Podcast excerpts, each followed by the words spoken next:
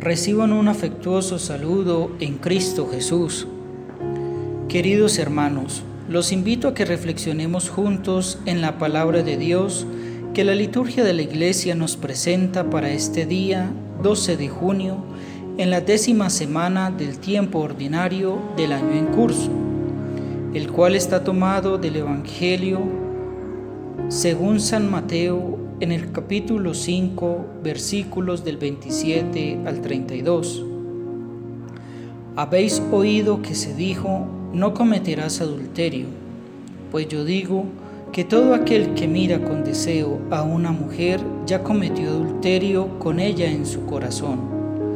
Por tanto, si tu ojo derecho te es ocasión de tropiezo, sácatelo y arrójalo de ti más te conviene que se pierda uno de tus miembros, que no que todo tu cuerpo sea arrojado a la gehenna.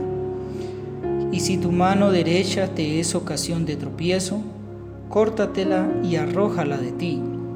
Te conviene que se pierda uno de tus miembros antes que todo tu cuerpo vaya a la gehenna. También se dijo, el que repudia a su mujer, que le dé acta de divorcio. Pero yo os digo que todo aquel que repudia a su mujer, excepto en el caso de unión ilegítima, la hace adúltera, y el que se case con una repudiada comete adulterio. Palabra del Señor, gloria a ti Señor Jesús. En este texto, Cristo Jesús se dirige a toda la comunidad en general.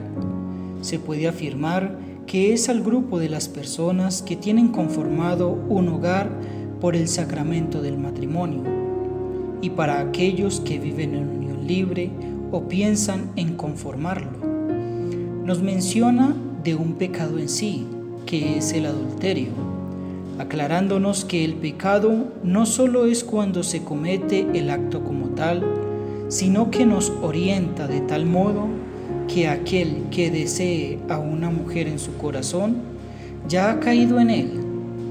Pero meditando este versículo podemos deducir que Cristo nos invita a que la mirada hacia la mujer sea pura, sin doble intención, tanto en el corazón como en las palabras que se expresan, demostrando el respeto que cada persona se merece, ya que hoy en día tanto el hombre como la mujer han desvirtuado la dignidad de cada uno, permitiendo que las personas pasen sobre ellas con un vocabulario soez. Nosotros, como hijos de Dios, tenemos la potestad de controlar tres cosas y tener dominio de ellas para tener un equilibrio en nosotros, con las personas, así como fomentar la comunión con el Padre, las cuales son lo que se piensa, lo que se dice y lo que se hace. Si se observa claramente, allí está la integridad de la persona. De tal modo, así como se quiere que los demás tengan respeto con uno mismo, del mismo modo debemos de dar respeto. Y hoy en día sí que se observa la división en los hogares. De hecho, es ocasión de oportunidad en medio de esta pandemia que hay para fomentar el diálogo conyugal en unión y pidiendo que sea la gracia del Señor iluminando con su claridad las dificultades y situaciones adversas presentes. Cristo nos hace más aportes para que nuestra comunión con Él y el Padre sea cada vez más fuerte. Y es cuando nos menciona las caídas en el pecado que se puedan tener con alguno de los miembros del cuerpo nos habla de cortarnos la extremidad, pero no cabe de más aclarar que en realidad es cortar el acto como tal para no pecar, ya que esas situaciones inoportunas nos apartan del amor de Dios.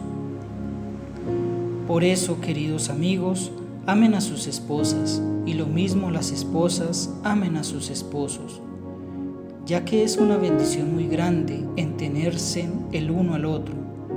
Recordar que a partir del sacramento del matrimonio pasan a ser un solo ser. hagan que valga la pena el vivir para la eternidad en comunión con el Padre y Cristo Jesús.